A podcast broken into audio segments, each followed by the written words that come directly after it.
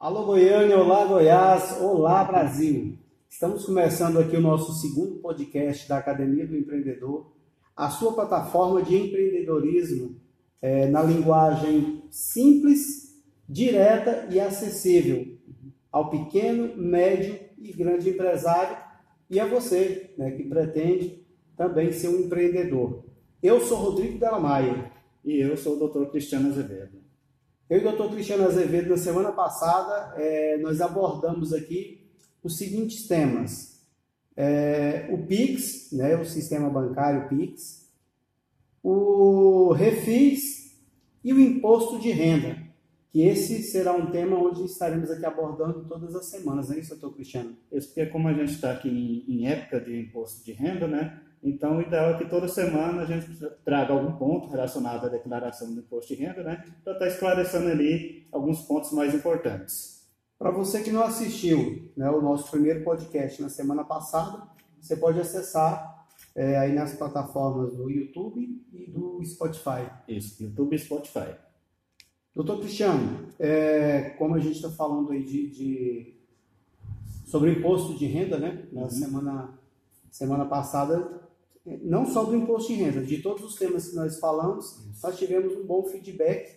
Né? O pessoal é, ligaram, mandaram e-mails perguntando, né? querendo, querendo saber mais a respeito do seguinte assunto: o leão, né? esse, esse bicho feroz. Então, é, teria como você explicar um pouco mais é, a respeito do, do, do rendimento isento no imposto de renda, que foi falado na semana passada? Bom, com relação ao imposto de renda, existem várias hipóteses. Hipóteses, né? Ou seja, do rendimento isento dentro do, da declaração do imposto de renda. Mas como estamos tratando com relação ao empresariado, ou seja, ao empreendedor, então vou abordar a questão do imposto de renda para o empreendedor que tem uma empresa, que tem uma pessoa jurídica. Ou seja, quando que tem o rendimento isento. Basicamente, os rendimentos isentos, é, nesse sentido, você tem lucros e dividendos. Ou seja, esses são os rendimentos isentos. Dividendos, o, o dividendo é quando, ou seja, uma pessoa física vai lá, compra na bolsa de ações, alguma ação de alguma empresa, ou seja, com essa ação, se a empresa tiver lucro e for distribuir dividendos, ele vai receber dividendos. Esse dividendo ele é isento de imposto de renda. A outra hipótese de rendimento isento no, no, para o empresário é para empresas normais, ou seja, empresas aí do simples, do lucro presumido, do lucro real, e que não seja é, sociedade anônima, que aí são as que estão lá na bolsa de valores. Então, vamos pegar um exemplo. A empresa teve lá um lucro no ano passado de 20 mil reais. Ou seja, quer distribuir esses 20 mil reais que teve de lucro para sócio. Ou seja, então esse rendimento, de, esse lucro de 20 mil reais, vai para o sócio, o sócio vai declarar na sua declaração de imposto de renda esses 20 mil reais como isento. Isso quer dizer o quê? Livre de imposto. Ou seja, então, inclusive isso é uma coisa que entra muito na questão do planejamento tributário é, para o empresário, que é o quê? É fazer o planejamento ali, ao invés de ficar tirando uma quantia muito grande de prolabore, ou seja, porque o prolabore é um rendimento do trabalho. Ou seja, então esse rendimento do trabalho ele vai ser tributado pelo imposto de renda normalmente. Ou seja, com a tabela ali do imposto de renda, pode variar aí de 7,5% a 27,5%. Mas se ele fizer um planejamento que ao invés de tirar o prolabore, ele tira o lucro, ou seja, então esse lucro ele vai, pode receber ali mensalmente, dependendo do caso, e vai poder fazer a distribuição aos sócios sem incidência nenhuma de impostos. Ou seja, então é uma boa ferramenta ou seja, para que o empresário ali na hora de fazer a sua declaração de imposto de renda, né, ou seja, não pagar mais imposto do que já paga, ou seja, pela sua pessoa jurídica. Mas esse, esse, essa fera traz assunto, né? Uhum. Esse leão. Não, e, e, a intenção é exatamente isso, ou seja, toda semana a gente trazer um ponto para estar tá abordando aqui. É, não dá para falar sobre um programa só, né, Não dá para falar tudo em um programa só, não, não, dá, uma, não dá. um podcast. Seja, é muito extenso o assunto. Então é isso. Você que tiver as suas dúvidas, pode enviar para a gente que estaremos aqui esclarecendo né, de acordo com, com as gravações do, do, do, podcast. Doutor Cristiano, então vamos para o nosso primeiro tema de hoje. Uhum. Né? É, o tema é o prejuízo fiscal. E eu te pergunto, o que é prejuízo fiscal?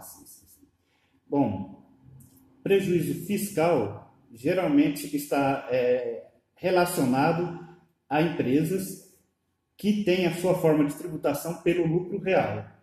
Ou seja, empresas do simples, empresas do lucro presumido, também têm prejuízo. Mas quando se fala em prejuízo fiscal, geralmente está se falando, ou seja, das empresas tributadas pelo lucro real. Então, esse prejuízo fiscal que seria o quê? A empresa teve lá seu faturamento, ou seja, um valor tal. Aí, dentro desse faturamento, vai deduzir ali os impostos que incidem ali sobre o faturamento, como ICMS, IPI, ISS, PIS, COFINS, vai deduzir. Ou seja, aí depois deduz também o quê? Os custos. Ou seja, o custo com, uma, com compra de matéria-prima, o custo com compra de mercadoria para revenda. Depois disso, vai deduzir as despesas operacionais. Ou seja, despesa é, com aluguel, transporte, funcionário, alimentação. Resumindo, o que sobrar disso, em tese, seria o seu, o seu lucro ou o seu prejuízo. Ou seja, que você pode ter tanto lucro quanto prejuízo.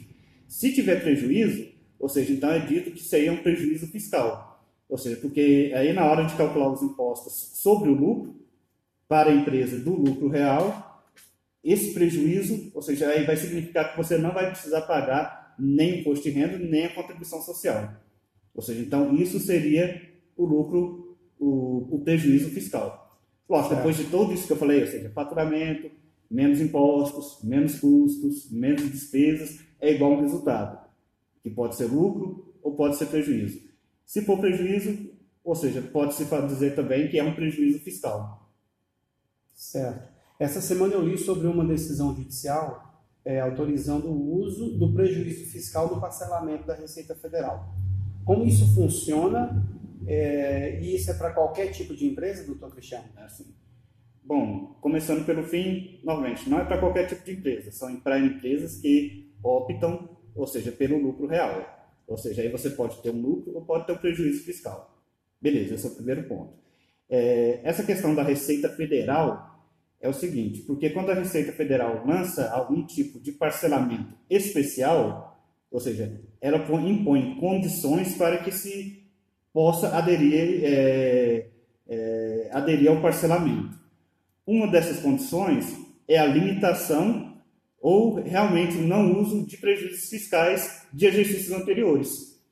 Um exemplo, eu estou parcelando ali débitos, ou seja, com a Receita Federal do ano de 2020. Aí eu tenho um prejuízo fiscal, ou seja, lá de 2019. Legalmente eu poderia bater até 30%, certo. ou seja, no, no, no resultado do ano. Um exemplo, no resultado de 2020 me deu um lucro de 50 mil. Só que eu tenho um prejuízo de 20 mil lá no ano de 2019.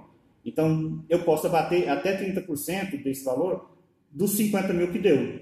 Ou seja, então depois desse cálculo eu vou e calculo o imposto de renda ou a contribuição social. Então, resumindo, ou seja, esse prejuízo fiscal vai fazer o quê? Reduzir o imposto que eu tenho que pagar. Mas a Receita Federal, quando faz um parcelamento especial, que nem o último que teve é o PERT, é, ela impõe condições. Ah, você pode aderir, mas você não vai poder usar o prejuízo fiscal. Ah, por quê? Porque o parcelamento é um parcelamento especial, que vai ter condições diferenciadas e tudo. Só que o empresário não precisa, como diz, aceitar tudo que as nossas autoridades fiscais aí impõem. Ou seja, aí eles recorrem quem? Ao judiciário. Para quê? Para tentar forçar, ou seja, o entendimento, ou seja, a gente apresenta, no caso, a gente apresenta uma tese, ou seja, por que pode usar aquele prejuízo fiscal para, mesmo sendo um parcelamento fiscal, né? É um, um parcelamento especial, e alguns juízes dão, outros não dão, mas em resumo, ou seja, como é, foi para o TRF, ou seja, um Tribunal Regional Federal, ou seja, essa decisão ainda pode ir para o STJ, pode ir lá para o STF, Vai demorar ou seja, um pode demorar um tempo. Mas é uma tese boa. É uma tese boa e eu acredito que quando chegar lá em cima ela vai se firmar. E isso se aplica em quais impostos? Isso, ou seja, são os impostos sobre o lucro. Que aí, no caso dos impostos sobre o lucro, é o imposto de renda e a contribuição social. Que, juridicamente, a contribuição social não seria um imposto, ou seja, mas para fins do que da nossa conversa, vamos falar tudo como sendo impostos. Então seria imposto de renda e a contribuição, contribuição social para empresas que recolhem seus tributos com base no lucro real. Entendi. Doutor Cristiano, é, mudando de assunto aqui, nós vamos agora para um segundo tema. Pode falar. É, Manda.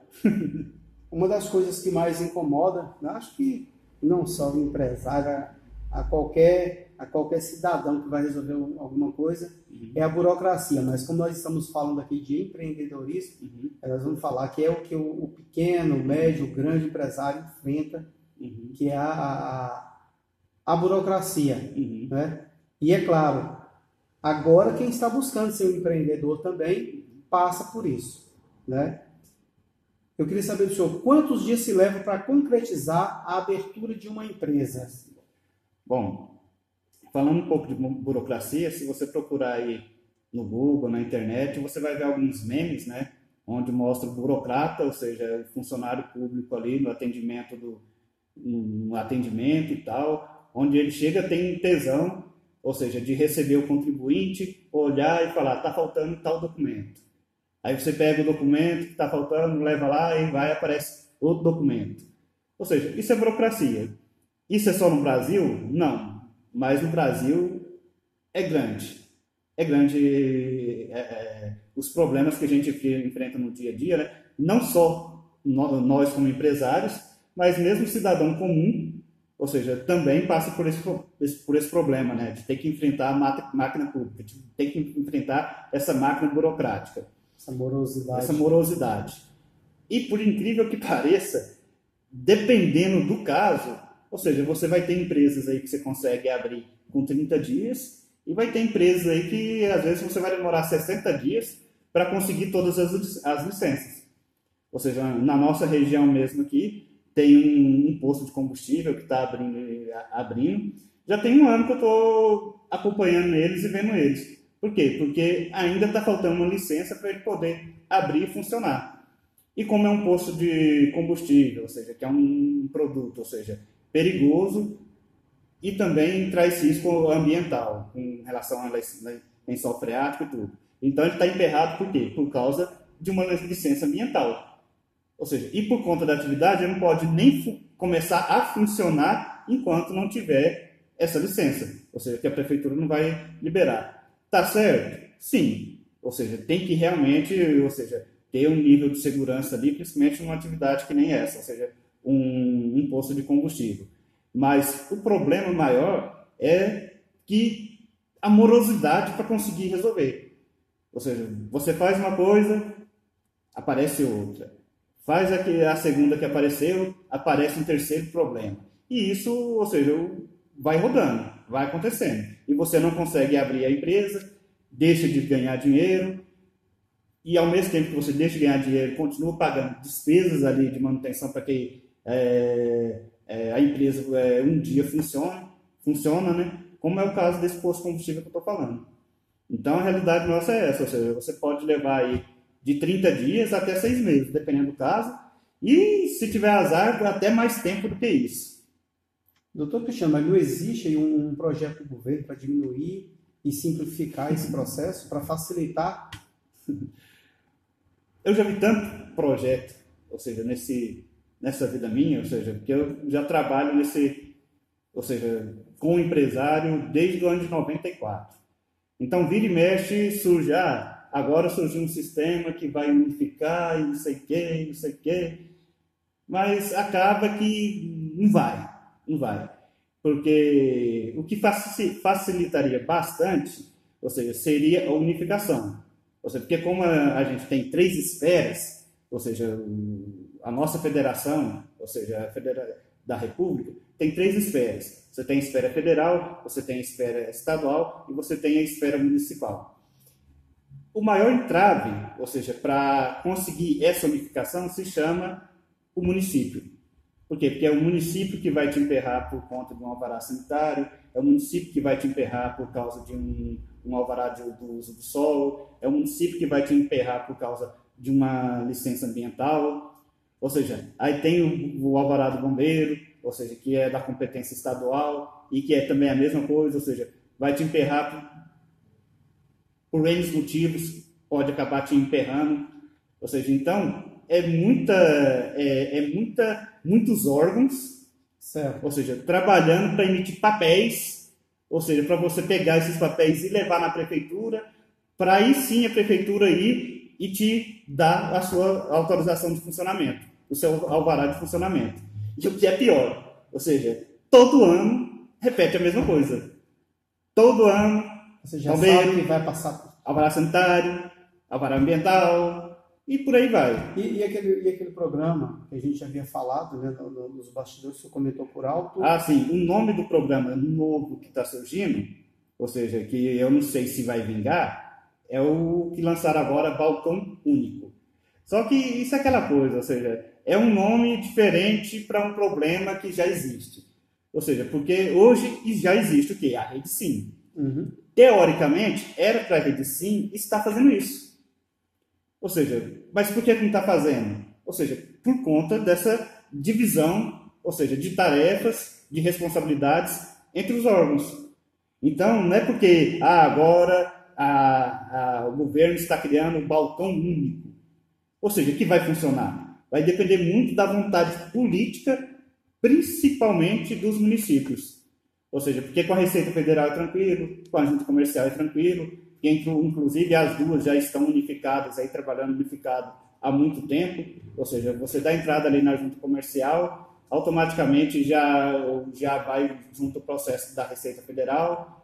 Muitas secretarias da Fazenda estaduais, ou seja, também já, ou seja, já, já estão trabalhando em conjunto com a Rede Sim, mas quando chega no município, esse balcão único, você não tem notícia se ele já foi implantado em algum estado, em alguma cidade que, que deu ou que não deu certo? Já foi implantado em São Paulo, ou seja, no município de São Paulo, capital. Só que é aquela coisa, né? Não dá para saber, ou seja, certo. se vai vingar de fato ou não. Por quê? Porque daqui a pouco aparece mais alguém lá tendo uma ideia, não dá certo, porque parece que os nossos governos, os órgãos competentes, ou seja, para regular a atividade empresarial, não fica satisfeito, ou seja, quando você tem que é, reduzir burocracia. Tipo o seguinte, quando surgiu o MEI, ou seja, microempreendedor individual, um exemplo bem simples. Ou seja, era para ser a coisa mais simples e simplificada possível. Ou seja, e no início foi. Ou seja, você ia ali, entrava ali no, no portal do empreendedor, fazia o seu cadastro no MEI, automaticamente já gerava ali o seu certificado de empreendedor, é, de microempreendedor, já gerava ali o seu CNPJ, você esperava uns cinco dias, já gerava o seu cadastro na prefeitura ou na Cefaz, dependendo do caso. Ou seja, mas aí o pessoal começou a ver que estava fácil demais. Ou seja, aí a prefeitura começa a inventar procedimentos, a Secretaria da Fazenda é, começa a inventar outros que procedimentos. que não possa piorar. É, ou seja, para que, que eu vou facilitar se eu posso dificultar? É, então, é tipo o seguinte. Brasil. É, eu prefiro não nem apostar. Entendi. Eu prefiro nem apostar. Ah, você aposta que vai dar certo? Não, não aposto que vai dar certo. Então você aposta que vai dar errado? Não, então aí não aposta que vai dar errado. É, então, eu vou ser sabe, então não se sabe da eficácia, né? Muito menos se, se vai não, dar certo. Não vai. É, então é mais um. É mais um. Né? Vamos torcer. Vamos torcer para dar certo. Para que dar certo, né? Tem que dar certo. Mas o problema é exatamente por quê? Porque vai depender da boa vontade, ou seja, política é. dos órgãos, das entidades e que é o problema é esse. Se você abre brecha para tipo o seguinte, se você puder, se você quiser, ou seja, o município de Goiânia quiser, pode entrar. Ou seja, aí você já abre brecha para não funcionar. Ou seja, tinha que ser algo de vir de cima para baixo. Ou seja, o município teria que aderir. Se o município não aderir, ou seja, uh, ah, não teria nem essa opção se o, o município não aderir. Ele simplesmente teria que aderir. Aí poderia até funcionar. Mas quando você coloca que ah, se quiser, ou seja, aderir ao programa, aderir ao sistema do é, balcão único, aí não vai para frente. Enquanto isso, nós vamos ralando, é, né? vamos, passando raiva. Vamos lutando, né? É, tá certo. Doutor Cristiano, é, vamos aqui agora abordar o terceiro tema de hoje, é a taxa de licença para funcionamento. Uhum. é, todos os anos né, você me envia essa taxa. Eu queria saber o que foi que aconteceu esse ano, por que, que ela não veio. Ué, a princípio seria uma notícia boa, né? Pois é, eu, tô, eu fico com medo porque eu estou querendo achar boa, mas eu ainda não, eu ainda não sei por que, que ela não veio. Uma, uma coisa boa, porque no município de Goiânia, é, o que, que aconteceu? Entraram com uma ADI, que é uma ação direta de inconstitucionalidade, contra a taxa de licença e funcionamento. Que é aquela taxinha anual que tem que pagar todo ano, ou seja, quanto mais funcionário você tem, mais cara vai a taxa. Ou seja, tem lógica. Ou seja, isso aí para mim já não teria nem lógica. Tipo o seguinte, ah, quanto mais funcionário, mais caro fica. Ou seja, isso é, tá, quanto mais funcionário, ou seja, menos você paga. Cadê o incentivo? Lógico aí também levando em consideração a questão do, do microempreendedor, da microempresa, né? Ou seja, para também ter ali uma taxa mais justa. Mas não, a lógica é quanto mais funcionário você tem, mais caro fica a taxa. Geralmente em todos os municípios são é, dessa forma. Então o que acontece? Por conta desta ADI, o município não pode cobrar a taxa. Então esse ano ou seja, saiu uma liminar, saiu uma liminar, ou seja, proibindo o município de, de cobrar essa taxa esse ano. Porém, eu acredito que ela vai ser derrubada provavelmente até o próximo mês. Ou seja, então você Olha. não precisou pagar nesse mês de janeiro. Mas com certeza. Durou pouco. Se derrubar. Se derrubar... Eu estava com medo de fazer essa pergunta aí, Você está vendo? Mas, provavelmente você vai ter que pagar o mês que vem. Então, não gaste dinheiro, não. Põe na, na poupança, no rendimento aí. E guarda o dinheiro, porque no mês que vem ou nos próximos meses aí vai, vai ter que desembolsar esse dinheiro. Porque o município arrecada muito, né? Então, o município não vai, o município de Goiânia, no caso, ou seja, por meio do seu procurador aí, vai correr atrás para tentar derrubar essa liminar. E provavelmente eu acredito que deve derrubar aí mês que vem, nos próximos meses. Ou seja, dificilmente ah, é algo que vai perdurar ou mesmo é algo que não vai acontecer esse ano. Ou seja, vai acontecer esse ano, eu apostaria, agora nesse caso eu aposto, que vai acontecer esse ano, ou seja, provavelmente aí nos próximos, próximos meses, que é uma decisão que não vai vingar. É, a alegria durou pouco, foi rapidinho. Eu estava até com medo de fazer essa pergunta. É, doutor Cristiano, estamos finalizando então né, mais um podcast aqui da Academia do Empreendedor. Uhum. É, espero que vocês estejam gostando né, das nossas informações, né, do que o doutor Cristiano tem esclarecido, as suas dúvidas, as minhas dúvidas, né? E é para isso que foi criada a Academia do Empreendedor, para levar isso de forma mais simples, né? Isso. E de fácil acesso. E caso você que esteja nos assistindo, que esteja com alguma dúvida, queira fazer alguma pauta de programa, mandar alguma pergunta, fiquem à vontade, mande aí nos, nos comentários. Precisar de um auxílio, ou seja, profissional, técnico, nos procurem, que estamos aqui para isso. E se tiver alguma sugestão também, né, para a gente aqui, nós estamos é, abertos a sugestões, tá ok? E, e assim, com essa parceria, nós de cá e vocês de lá, vamos, vamos forta nos fortalecendo, né, doutor Cristiano? Exatamente. E seja aonde você estiver assistindo esse vídeo, dê o um joinha, dê a sua curtida, aperte o sininho, faça seu comentário, compartilhe e nos ajude a manter este canal. E até o próximo podcast da Academia do Empreendedor. Um abraço do Rodrigo Della Maia e um abraço do Cristiano Azevedo. Valeu, gente. Até mais.